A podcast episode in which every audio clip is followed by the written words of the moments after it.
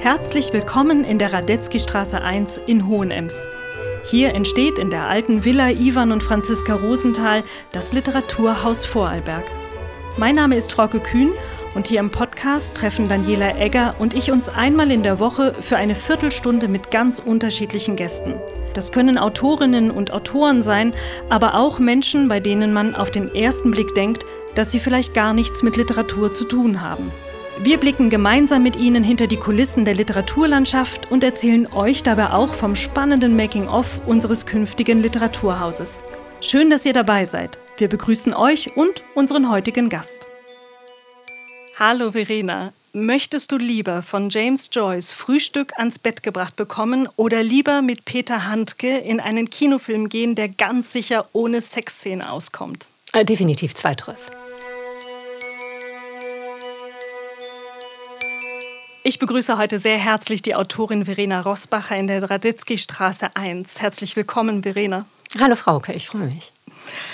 Verena, du bist 1979 in Bludenz geboren, aber du lebst bereits seit vielen Jahren mit deiner Familie in Berlin. Und ich weiß, dass ihr während der Pandemie in Berlin umgezogen seid. Äh, gibt es noch Kisten, die noch gar nicht ausgepackt sind? Es ist, das ist eine sehr lustige Frage, weil äh, wenn wir umziehen und Freunde von uns kommen drei Wochen später zu Besuch, sie sind immer extrem schockiert, weil keine einzige Kiste mehr dasteht. Also ich bin ein sehr ordentlich, was, was heißt ordentlichkeitsfanatischer? Ich bin ein sehr ordnungsliebender Mensch, wie man das besser formulieren würde. Und äh, lege sehr viel Wert darauf, immer möglichst schnell eigentlich wieder sozusagen im, im Arbeitsmodus und im Lebensmodus und Alltagsmodus zu sein. Und dementsprechend haben wir dann immer sehr, sehr anstrengende Wochen, aber dann ist es tatsächlich nahezu perfekt von Anfang an. Das kann ich tatsächlich so sagen, ja. Ich bin schockiert und nahezu peinlich berührt, weil ich habe mal in der Wohnung fünf Jahre gewohnt und da hing zum Schluss immer noch die nackte Glühbirne aus dem Flur. Es würde mir nie passieren. Es ist wirklich, ich, äh, das, wenn ich etwas mit Sicherheit sagen kann in meinem Leben, das würde mir nie passieren, einfach weil ich es nie aushalten würde. Aber dann erübrigt sich meine nächste Frage, die eigentlich gelautet hätte, was braucht es denn als erstes, was wieder ausgepackt und da sein muss, damit du dich zu Hause fühlst in einem neuen Haus? Also die Küche muss funktionieren. Also das ist für mich tatsächlich wichtiger als Arbeitszimmer oder Wohnzimmer oder irgendwas. Also die Küche muss so sein, dass sie möglichst schnell wieder funktionstüchtig ist. Das ist mir das Wichtigste. Du hast eine große Affinität zum Kochen und Absolut, Backen, oder? Absolut. Also ich habe mir tatsächlich jetzt nach diesem Umzug den Herd meiner Träume gekauft. Der, ich darf die Summe nicht mal nennen, wie viel der gekostet hat, weil das äh, es ist unsagbar, leider, aber es ist der Herd meiner Träume und ich werde ihn entweder mit ins Grab nehmen oder meine Töchter übernehmen, je nachdem. Aber er wird mich überdauern, so viel ist klar. Was, was kann der, was andere Herde nicht können? Abgesehen davon, dass er wahnsinnig schön ist, ja, was natürlich schon mal äh, extrem für ihn spricht. Ähm, es, ist ein, es ist ein sehr großer Herd. Er hat zwei Backöfen tatsächlich nebeneinander. Ähm, er hat fünf Gasflammen, also fünf Platten in unterschiedlichen äh, Größen und Formen. Man, er hat eine Wärmeplatte, also man kann, wenn man äh, winters möglicherweise einen Eintopf simmern lassen möchte, kann man das tun. Und ähm, also es ist ein, ist ein französisches Modell, ne, das quasi schon seit Jahrhunderten seinen Dienst tut einen Eintopf simmern lassen. Du redest in Vokabular, das mir nicht mal geläufig ist. Das macht überhaupt nichts. Du kannst aber zum Essen kommen. Ja, ich bin ja, ich bin ja äh, jährliche Nutznießerin inzwischen im Dezember, weil du mir liebevollerweise immer Birnenbrot, selbstgebackenes Birnenbrot schickst, äh, das uns einmal während der Pandemie in der Post liegen geblieben ist und dann leider im, im, ich weiß nicht, also im Februar oder im März dann leider ja, nicht mehr in ganz so gutem Zustand bei mir ankam. Aber ich baue fest auf die pandemiefreien Jahre. Absolut, absolut. Du bist äh, fest auf meiner Liste installiert. Vielen Dank. Du hast äh, 2009 äh, deinen Debütroman Verlangen nach Drachen direkt bei Kiepenheuer und Witsch ähm, äh, veröffentlicht. Und äh, ja, man kann sagen, das Feuilleton war beflügelt und in Aufbruchstimmung. Inzwischen hast du drei weitere Romane in demselben Verlag ähm, veröffentlicht.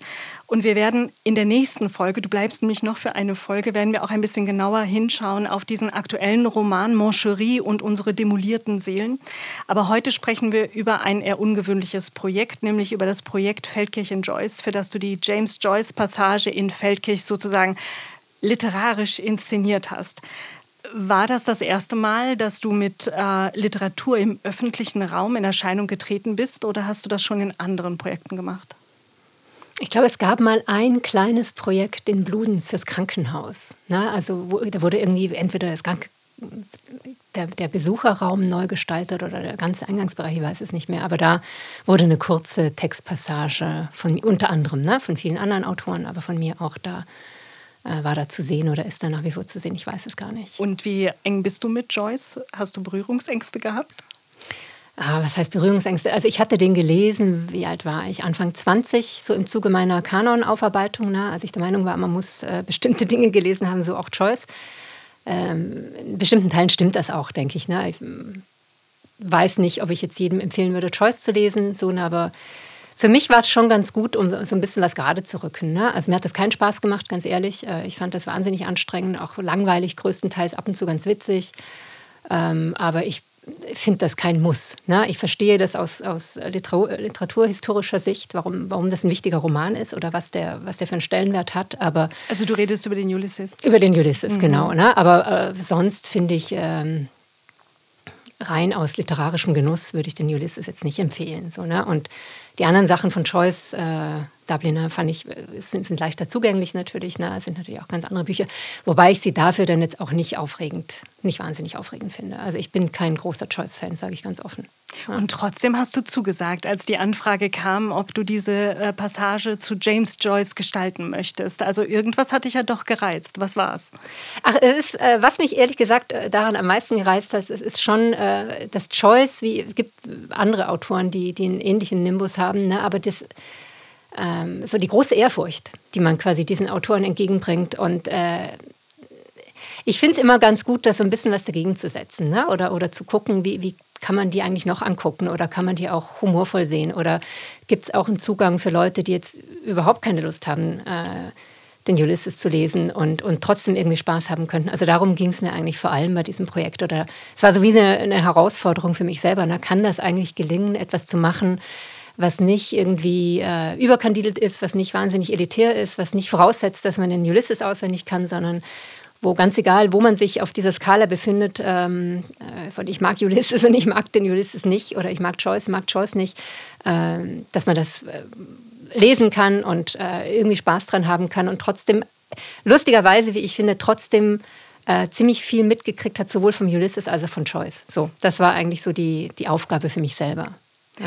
Und vor dem Hintergrund hast du dann unter dem Titel Wie fest lieben Sie Joyce einen Persönlichkeitstest entworfen, äh, mit dem die Passantinnen in der Passage über verschiedene Fragen und Antwortmöglichkeiten, die dann mit Punkten versehen sind, eigentlich im Handumdrehen äh, selber feststellen können, wie fest sie Joyce lieben. Und ähm, dafür holst du eben tatsächlich James Joyce von diesem Autoren Olymp und stellst ihn mitten in unseren Alltag.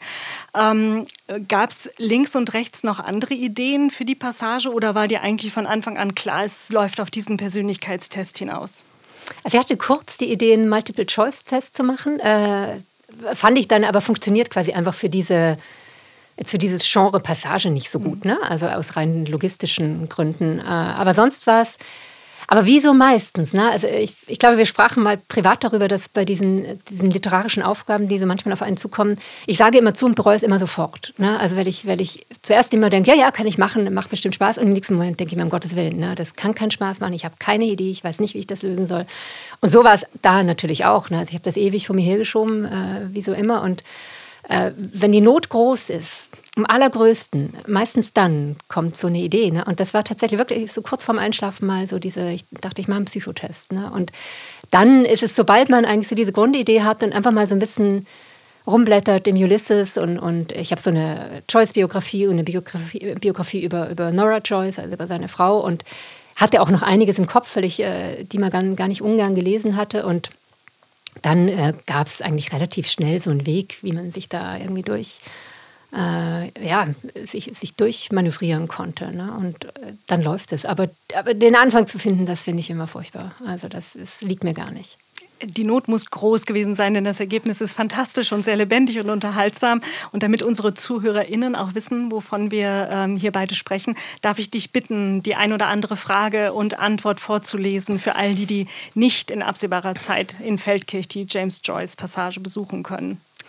Sehr gerne. Also äh, das Ganze steht unter dem Motto, wie fest lieben Sie Choice? Und es gibt drei Fragen und auf jeweils eine Frage gibt es drei mögliche Antworten, A, B und C. Und ich lese mal die erste Frage und die erste Antwort vor. Ein neuer Morgen lugt über die Gipfel. James Joyce hat Frühstück gemacht. Wie Leopold Blum im Ulysses brät er eine schöne Schweineniere in guter Butter. Dazu gibt es starken heißen Tee. Er serviert ihnen alles ans Bett und geht hernach mit der Zeitung aufs Klo. Für sie ist das A. Was soll ich sagen? Ich praktiziere das intermittierende Fasten und Joyce weiß das haargenau. Ich fühle mich provoziert und klopfe so lange an die Klotür und klopfe so lange an die Klotür, bis ich höre, wie er verärgert die Zeitung zusammenknüllt und die Spülung zieht. Dann renne ich kichernd weg. Für sie ist das B ein perfekter Start in den Tag. Ich esse mit gutem Appetit und trinke die Kanne leer. Hernach gehe ich auch aufs Klo. Joyce hat die Zeitung an der spannendsten Stelle für mich aufgeschlagen liegen gelassen. Der Mann ist sein Gewicht in Gold wert. Und für sie ist das C. Ich ignoriere Niere und Tee und verlange nach Toast und Kaffee. Laut wundere ich mich darüber, dass die Morgenpost noch nicht angekommen ist. Ich erwarte einen Brief von meinem Liebhaber. Joyce wirft mir den Brief wütend aufs Bett. Ich werfe die Teekanne an die Wand. Danach haben wir noch mehr Spaß. Wir stehen erst auf, als wir Hunger kriegen und in die Küche gehen. Dort braten wir weitere Nieren und essen alles auf. Ja, danke schön. Und eben zwei weitere Fragen von diesem gleichen Kaliber kann man in der James Joyce Passage noch bis September entdecken und äh, sich selber prüfen, wie innig die Zuneigung zu James Joyce ist. Ähm, jetzt muss ich aber doch noch kurz auf deinen aktuellen Roman Moncherie und unsere demolierten Seelen zu sprechen kommen, denn ähm, ähm, so wie du jetzt Joyce in unser Leben hinein, holst du dort Peter Handke in unser Leben hinein, indem du äh, ebenfalls wirklich erfrischend direkt in deinem Text erzählst, ähm, wie sehr er Sexszenen im Kino äh, vermieden hat und ähm, äh, sich darüber ähm, ausgelassen hat, dass das nicht erzählbar sei und auch nicht erzählt werden sollte. Äh, Du machst deine Erzählerin in deinem Roman zu seiner Komplizin und äh, die lässt sie äh, Peter Handke auf die Schulter klopfen. Und jetzt schleicht sie natürlich doch schon der Verdacht ein, dass es dir ein Anliegen ist, so diesen männlichen Autoren-Olymp zu knacken und äh, diese Autorin ein Stück weit herunterzuholen von ihrem Podest. Ist das so? Ach, das ist eigentlich gar nicht so ein äh, ein bewusstes Projekt, will ich jetzt mal sagen, das mir besonders am Herzen liegen sollte. Also bei, bei Choice kam es jetzt durch die Anfrage, na, dass ich, es wäre verlogen gewesen, wenn ich jetzt da ein, ein Choice-Verehrungsprojekt gemacht hätte, na, weil das, ich, das bin ich nicht. Na. Da mag es Leute geben und es gibt auch gute Gründe, Choice zu verehren. Ich gehöre einfach nicht dazu, das ist alles. Na. Und bei Peter Handke, ähm, das Lustige ist, also da du äh, jetzt kurz vom Buch gesprochen hast, es gibt ja diesen Prolog, dieses Intro. Äh, und die, die Autorin äh, dieses Prologes äh, spuckt da große Töne über Peter Handke und auch darüber, dass man, äh, wenn irgendwo geträumt wird in dem Buch, äh, möglichst schnell das Weite suchen sollte. Und dann erzählt sie selber einen Traum von sich selber und Peter Handke. Und ich hatte diesen Traum, original so, wie er da steht. Ne? Und äh, ich fand schon, nachdem ich ihn geträumt hatte, fand ich ihn dermaßen abgespaced. Ne? Und dachte mir, okay, da, muss ich, da muss man jetzt gucken, was man damit machen kann. Ne? Und er passte dann tatsächlich äh, im Grunde natürlich sehr gut zu dem, was ich erzählen möchte. Ne? Also neulich hatte ich eine, eine Lesung aus dem Buch und, und äh, Tilman Ramstedt, der der Moderator war, der meinte, ähm, wenn man, es gibt äh, sozusagen den unzuverlässigen Erzähler, es gibt den zuverlässigen Erzähler und er meinte, meine Erzähler, wenn man sich auf etwas verlassen könne bei meinen Erzählern, dann sei das, dass sie hundertprozentig immer unzuverlässig sein. Ne? Also, dass sie quasi immer genau das machen, was sie nicht sagen. Und so ist es dann natürlich auch mit den Sexszenen in dem Buch. Ne? Also, äh, natürlich kommt man um Sexszenen irgendwo nicht herum. Und die Frage ist natürlich nur, wie man sie erzählt. Aber auch Peter Handke hat natürlich, wie mir dann mehrfach mitgeteilt wurde, in seinen äh, Büchern nicht, äh, ist absolut nicht vermieden, Sexszenen zu schreiben. Ne? Und ähm, insofern. Äh, ist so ein bisschen die Frage. Ne? Also ich finde nicht, dass es überhaupt Leute gibt, die unantastbar sind. Ne? Also äh, ich, ich, halte wenig von, äh, haben wir auch, glaube ich, mal drüber gesprochen, ich halte wenig von Geniekult, ich halte wenig von dieser Idee, dass ein Werk sozusagen äh, ganz was Heiliges ist und von weiß Gott woher kommt und, und der Autor sozusagen nur das Gefäß, was das aufschreibt. Also ich es ist mir immer sehr darum zu tun, da mit, einer gewissen, mit einem gewissen Humor oder mit einer gewissen Leichtigkeit auch dran zu gehen. Was nicht heißt, dass ich Dinge nicht bewundere. Ne? Ich tatsächlich, ich bewundere Handke für sein frühes Werk und zwar sehr, nach wie vor. Und für eine Autorin, die jetzt Joyce gar nicht so lässig findet, äh, beschäftigst, beschäftigst, du dich zurzeit ganz schön intensiv mit Joyce, denn es ist nämlich noch ein zweiter Text zu äh, James Joyce von dir erschienen. Der Text heißt John Ray und der große Joyce. Und der Titel spielt ja auch genau mit dieser Erwartungshaltung und diesem Geniekult, der Joyce entgegengebracht wird. Und der Text ist in der V37 erschienen. Das ist das Publikationsorgan der Literatur Vorarlberg, also des Vorarlberger Autorinnenverbandes. Äh, und der ist eben, weil wir jetzt in diesem diesem Jahr 100 Jahre Ulysses feiern, genau Joyce und ihm diesem Ulysses gewidmet. In dem Band V37 haben mehrere Vollberger AutorInnen publiziert, aber eben auch du. Wovon handelt dein Text? Äh, handelt, wie der Titel schon sagt, von John Ray und dem großen Joyce. Und das geht äh, tatsächlich auf mein drittes Buch zurück. Ne? Ich war Diener im Hause Hobbs und dort äh, spielt John Ray eine nicht unerhebliche Rolle. Ähm, John Ray ist ein amerikanisch-österreichischer Autor, äh, der mir vor vielen, vielen Jahren mal seine große Choice-Bewunderung und Verehrung mitteilte. Ne? Und er meinte, er würde jedes Jahr mit hohem Genuss den Ulysses wiederlesen unter dem Marillenbaum bei seiner Oma im Garten. Und ich, ich fand das spektakulär. Ne? Also ich hatte mich durch den Ulysses gequält. Ne?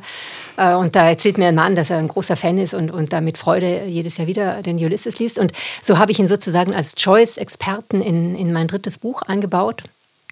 Und äh, mir wurde dann, also John Ray teilte mir dann viel später mal mit, oder beziehungsweise ich hörte über Bande. Er erzählte einer Journalistin, ja, er hätte dann das Buch gelesen, wäre total verwundert gewesen, weil er, er wusste gar nicht, ob er den Ulysses jemals zu Ende gelesen hätte, geschweige denn mehrfach. Ne? Also, und er, er, hatte überhaupt keine Ahnung von Joyce und so. Und da dachte ich mir, ja gut, also äh, mit dem John, John Ray, äh, der sich nun weigert, den Ulysses je gelesen zu haben, da kann man natürlich noch einiges machen. Ne? Also den jetzt wieder nach Feldkirch zu schicken, ein dritten Buch, das spielt in vielen Teilen in Feldkirch und John Ray ist da auch sehr gerne immer. Und nun ist er wieder in Feldkirch im Zanona und äh, sein Interviewpartner, ähm, der jetzt zu diesem Jubiläum des Ulysses ihn befragt, äh, ist, geht natürlich davon aus, jetzt den großen James Joyce und Ulysses-Experten vor sich zu haben. Und äh, John Ray unterwandert das natürlich, äh, wo, wo es nur geht, ne? und, und versteht überhaupt nicht, äh, was, was das überhaupt soll, dieses Bohai, um, um Joyce und auch um ihn und widerlegt auch sonst alles Mögliche, was in diesem Buch über ihn behauptet wurde. Und äh, also es ist ein Spiel mit, im, im Grunde ein Spiel natürlich mit, mit Fakten, mit Lügen, mit Fiktion. Äh, und ein Stück weit, äh, finde ich, macht es ja ein bisschen auch das, was James Joyce ist ja einer, der sich einfach um nichts schert. Ne? Also ich, ich finde, wenn man als Autor was abgucken kann von ihm, dann das. Ne? Dass er macht, was er, was er Lust hat. Das sagt John Ray, glaube ich, irgendwo in dem Text. Ne? Äh, dass er macht das eigentlich zu seinem Vergnügen. Ne? Er schreibt einen Text zu seinem Vergnügen und das äh, sollte, man sich, äh, sollte man sich gut merken, weil ich finde, das sollte immer an erster Stelle stehen, wenn man schreibt großes Vergnügen macht ihn genau in diesem Text John Ray und der große Joyce diese Absurdität der Dialoge, äh, der die, also äh, diese, diese, über diese Dialoge reden diese beiden Gesprächspartner eigentlich äh, auf, auf lustvolle Weise auch immer wieder aneinander vorbei. Und ich frage mich, ob diese Freude am Dialog, ähm, da würde ich auch in der zweiten Folge dann bei Moncherie noch, noch drüber reden wollen, ob diese Freude am Dialog eben auch vielleicht das ähm, Fundament ist für die Theaterstücke, die du schon veröffentlicht hast. Ist das das Reizvolle für dich am Theaterstück schreiben? Ehrlich gesagt gibt es für mich überhaupt nichts Reizvolles am Theaterstück schreiben. Darum mache ich es eigentlich auch nicht mehr. Also das ist für mich war äh, Theater zu schreiben wirklich wie ein Irrtum. Es liegt, es liegt mir nicht. Ich, Aber ich letztes Jahr ist in der Schafferei äh, ein Theaterstück von dir aufgeführt worden äh, mit dem Titel ähm, Ich möchte lieber nicht. Genau. Ja. Und das war ein Irrtum? Ja, was, das, gut, das ist ein Monolog. Ne? Ist nochmal okay. was anderes. Ne? Und ich bin da nicht. Ähm, wie soll ich sagen, das liegt sehr viel mehr am, am Prosaischen als, als alles andere. Und nicht, weil ich Dialoge nicht mag, im Gegenteil, wie du, wie du sagst, na, äh, Dialoge spielen, glaube ich, eine überverhältnismäßig große Rolle in meinen Romanen. Interessanterweise, weil ich sie früher überhaupt nicht konnte. Also es ist ein Problem, das ich, glaube ich, mit vielen Schreibenden zu Beginn teile, na, dass sie große Angst vor Dialogen haben. Und äh, so ging es mir auch und ich konnte sie auch nicht. Äh, also das gab so irgendwann so einen Knackpunkt, na, den ich irgendwie erreichen musste, um um Spaß zu haben an Dialogen und ich glaube auch, um sie zu können. So, ne? Und jetzt ist es eher so, dass ich es schwierig finde, vom Dialogischen äh, sozusagen wieder ins, ins Erzählerische zu kommen. Also ich äh, finde diese Übergänge gar nicht so einfach. Aber ich bin, nee, Theater ist... Ich glaube, wenn man, ich mag natürlich am Romanschreiben, mag ich das alleine sein, ne? dass mir niemand reinquatscht. Und das ist im Theater natürlich überhaupt nicht der Fall. Also man ist ein Team, man, man macht was zusammen und Äh, da reden ganz schön viele Leute rein und das muss man wollen und können. Ne? Und da bin ich, glaube ich, grundsätzlich nicht besonders der Typ dafür. Also da ist tatsächlich dieser Monolog ist eine Ausnahme. Monologe würde ich jederzeit äh, am Laufmeter schreiben, wenn es nach mir ginge so, ne? aber nicht unbedingt Theatertexte. Nee einen absoluten Lehrraum, eine totale Carte Blanche hast du im vergangenen Jahr bei, ähm, in der Programmreihe In situ am BTV Stadtforum bekommen in Innsbruck, das unter der künstlerischen Leitung von Hans-Joachim Gögel ähm, äh, verortet ist. Äh, da hast du nämlich ein ganz besonderes literarisches Projekt machen dürfen, ähm, das als Impuls ein besonderes Fotoalbum hatte. Kannst du uns kurz erzählen, worum es da, da ging und was deine Aufgabe war? Mhm. Also Hans Jachim äh, kontaktierte mich und meinte eben, sie haben quasi Zugang zu diesem, zu diesem Archiv, wo sie sich jeweils unterschiedliche Objekte aussuchen können und Künstler können das bespielen, auf welche Art auch immer. Ne? Das ist ihnen sozusagen freigestellt und ähm, hatte einen Hauptvorschlag, es gab nochmal ein anderes Objekt, ne? aber dieses Fotoalbum, das äh, Fotos zeigt von einer Reise durch Tirol, ne? von drei Leuten, zwei Männern und einer Frau über den man im Prinzip überhaupt nichts weiß. Dieses Flohmarkt wurde auf, auf Ebay, glaube ich, erstanden.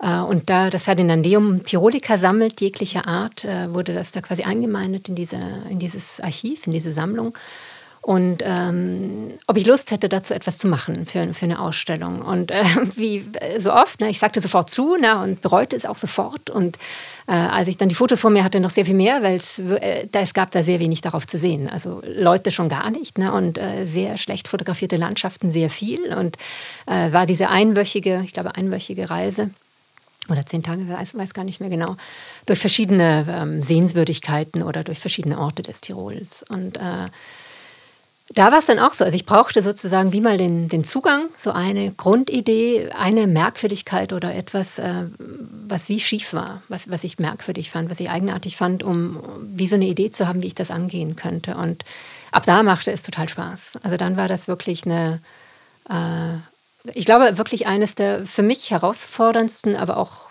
schönsten Projekte, was so ähm, ja, so, so Aufgaben oder so, so Auftragsarbeiten anging. Also es hat wahnsinnig Spaß gemacht und ich glaube, es ist auch, ähm, ich war dann da natürlich, um das anzugucken. Das wurde wie in so einem kleinen Kinosaal, konnte man vorne groß die Bilder sehen und dazu auf Tonband hörte man die Geschichte dazu. Und das war, ähm, es ist insgesamt wirklich toll geworden, finde ich. Ein ganz, ganz schönes Projekt. Ja, ja ein echter literarischer Roadmovie, ja. der da entstanden ist. Ähm, Verena, ich freue mich sehr, dass du jetzt noch ein bisschen bei mir sitzen bleibst, weil wir gehen noch in eine zweite Runde und sprechen über deinen aktuellen Roman Moncherie und unsere demolierten Seelen. Ähm, über den wollen wir beide jetzt noch reden. Ähm, und alle, deren Herz für schnelle Dialoge, überraschende Wendungen und höchst liebenswerte und unperfekte literarische Figuren schlägt, der sollte sich die nächste Folge jetzt schon vormerken und am besten unseren Podcast äh, abonnieren. Vielen Dank. Ich danke auch. Radetzky Straße 1 ist der Podcast des Literaturhauses Vorarlberg. Ihr findet ihn auf unserer Website literatur.ist und überall dort, wo es Podcasts zu hören gibt.